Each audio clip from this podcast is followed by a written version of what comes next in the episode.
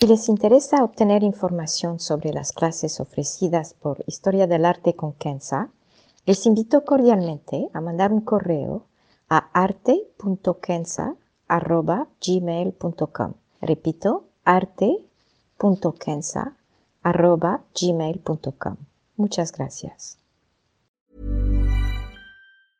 Hey, I'm Ryan Reynolds. Recently, I asked Mint Mobile's legal team if big wireless companies are allowed to raise prices due to inflation. They said yes. And then when I asked if raising prices technically violates those onerous two year contracts, they said, What the f are you talking about, you insane Hollywood ass?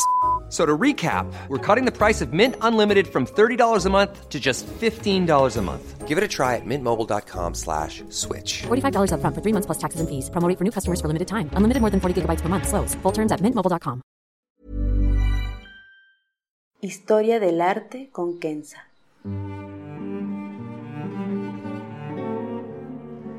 Una serie sobre el arte a través de la historia y las culturas. Se presentarán obras que trascienden el tiempo por su belleza y por lo que nos cuenta.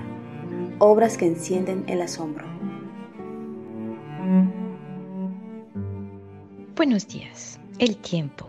¿Qué es el tiempo? Una noción que todos entendemos intrínsecamente, pero que no podemos definir en palabras sencillas.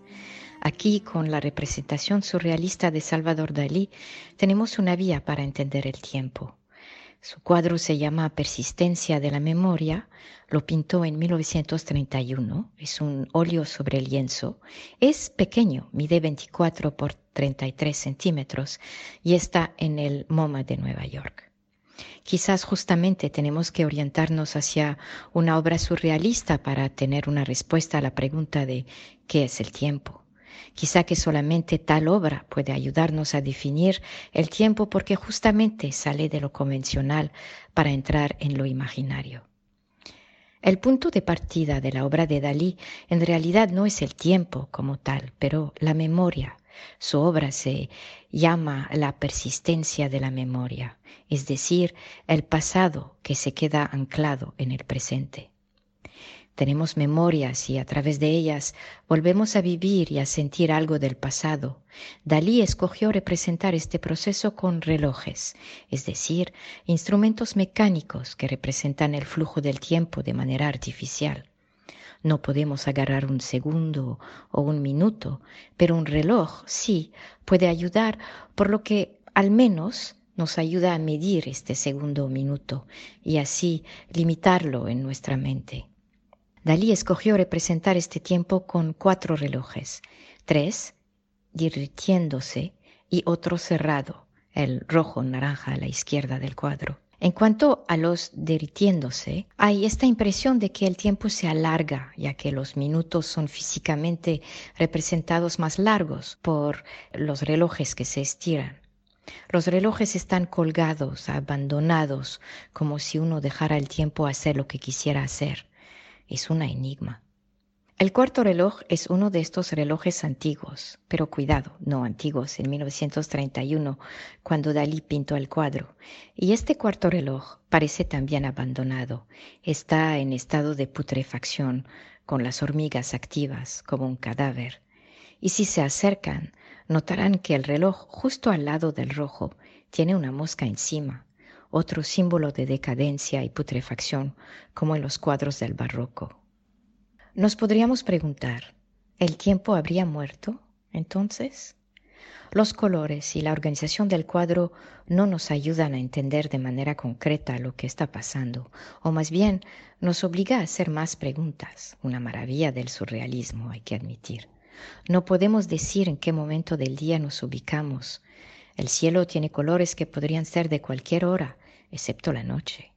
En el centro tenemos uno de los relojes sobre una forma amorfa, blanca, sin limitaciones precisas, como si estuviera desapareciendo poco a poco, muy análogo a una visión de sueño. ¿Qué podría ser?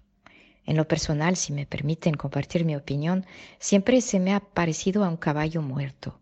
Acuérdense que en el arte occidental el caballo siempre representa la nobleza, la fuerza y la lealtad. Sería entonces una visión apocalíptica. Algunos comentaristas de arte han dicho que la forma blanca era el cuerpo de Dali. Personalmente no me convence. y me quedaré con la visión del caballo. Ustedes, por su parte, están obviamente libres de escoger lo que creen que esta forma representa. Y esto es justamente otra de las maravillas del surrealismo, ya que pueden pensar lo que quieren sin alterar la visión del cuadro o las intenciones del autor, que en general no son conocidas. Con el surrealismo todo es especulación personal, como lo vimos en el podcast número 76 sobre Magritte. Regresando a nuestro cuadro, los relojes diritiéndose y la masa blanca, todo esto no nos ofrece un ambiente feliz y optimista, hay que admitir. Hay que recordarnos que en 1931, cuando Dalí pintó el cuadro, fue en la época de los desarrollos nucleares que desafiaban los conocimientos científicos y hasta como el hombre se situaba en las dimensiones del espacio y del tiempo. De repente, aún sin tener conocimientos avanzados, el hombre se volvió consciente de que el tiempo y el espacio eran maleables. Y tienen que entender que fue una revolución del pensamiento. El hombre se vio obligado a repensar su propia existencia, esto por supuesto, en un medio intelectual heredero del siglo de las luces, entre comillas, y por ende laico. Con su teoría, Einstein observó que cualquier objeto en movimiento, experimenta un estado de dilación del tiempo, es decir, que cuando el objeto llega a la velocidad de la luz, experimenta el tiempo más lentamente que si fuera parado. Y entonces el tiempo entra en un proceso de desaceleración. Regresando al cuadro de Dalí, es lo que parecemos tener. Los relojes que pudren y los que se derritan podrían representar este proceso de desaceleración son, en otras palabras, relojes atómicos. Para su información, un reloj atómico es un reloj que actúa de acuerdo al lugar donde se ubica, dando los efectos electromagnéticos y otros. Más lejos uno está de un centro gravitacional, como podría ser la Tierra, más rápidamente el tiempo pasa. Esto significa que el tiempo pasa más lentamente sobre la Tierra que a su alrededor. Aquí podríamos tener una explicación de los relojes de Dalí.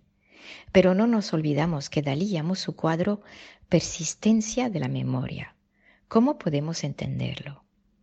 La memoria persiste, penetra nuestro pensamiento, llama nuestra atención, nos llama.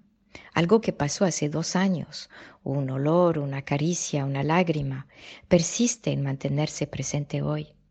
Si la memoria persiste, esto significa que no podemos hacer nada para borrarla, que es imposible olvidar entonces. Persistencia habla de una cierta fuerza. Dalí no llamó su cuadro presencia de la memoria, pero persistencia. La memoria entonces tiene capacidad de actuar. Me gusta pensar que la memoria es como una fragancia. Podemos retener emociones, palabras, ruidos, colores, sensaciones de un evento pasado. Pero este evento ya no existe. Lo que nos queda es como una fragancia sin textura, transparente, pero con un olor muy particular que hace revivir otras sensaciones y emociones en nuestra imaginación. Y acuérdense que un olor puede ser bellísimo como puede ser muy feo. En conclusión, ¿cómo se dieron cuenta? La maravilla del surrealismo es que uno está libre de interpretar un cuadro como quisiera. Lo único que puedo hacer es hacerles ver algunos detalles que posiblemente no habían visto, hablar del contexto de creación de la obra y dar una visión, no una interpretación personal. Ahora, son ustedes los que tienen que formar su opinión al respecto del cuadro, o si prefieren, dejarlo así colgado en su memoria, en su persistente memoria. Como nota final, permítanme subrayar que el tiempo puede parecer una noción difícil de cernir, es cierto, y aún más difícil de representar sobre un lienzo que un día será colgado fijamente sobre la pared de un museo. Ven aquí lo absurdo. A la vez, el tiempo es una noción que todos los relojes del mundo no podrían limitar. Es flexible. Un momento parece largo por impaciencia, otro parece corto por alegría. Pero el tiempo es una navaja de dos filos. Es flexible, o más bien nuestra mente lo flexibiliza, pero jamás podemos revivir un momento. No podemos, usted y yo, regresar al momento en que pronuncié las primeras palabras de este podcast. Les dejo sobre esta nota que no tiene la intención de ser pesimista, bien al contrario. El hecho que el tiempo pasa significa que las cosas cambian, que la vida es maleable y no fija, y que entonces existe siempre la posibilidad de crear un mundo mejor. Es un enorme privilegio. Muchas gracias por escuchar.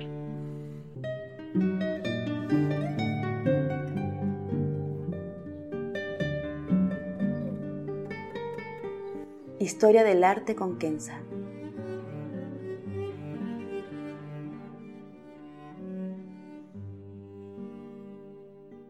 Para ver las obras que se presentan en este podcast y a la vez descubrir otras que podrían despertar su asombro, les invito a seguirnos a través de la cuenta Instagram Historia del Arte con Kenza.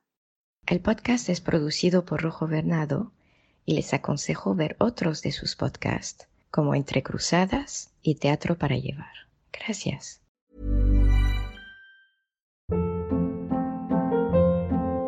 Hold up. What was that? Boring. No flavor. That was as bad as those leftovers you ate all week. Kiki Palmer here, and it's time to say hello to something fresh and guilt-free. Hello Fresh. Jazz up dinner with pecan-crusted chicken or garlic butter shrimp scampi. Now that's music to my mouth. Hello Fresh. Let's get this dinner party started. Discover all the delicious possibilities at hellofresh.com.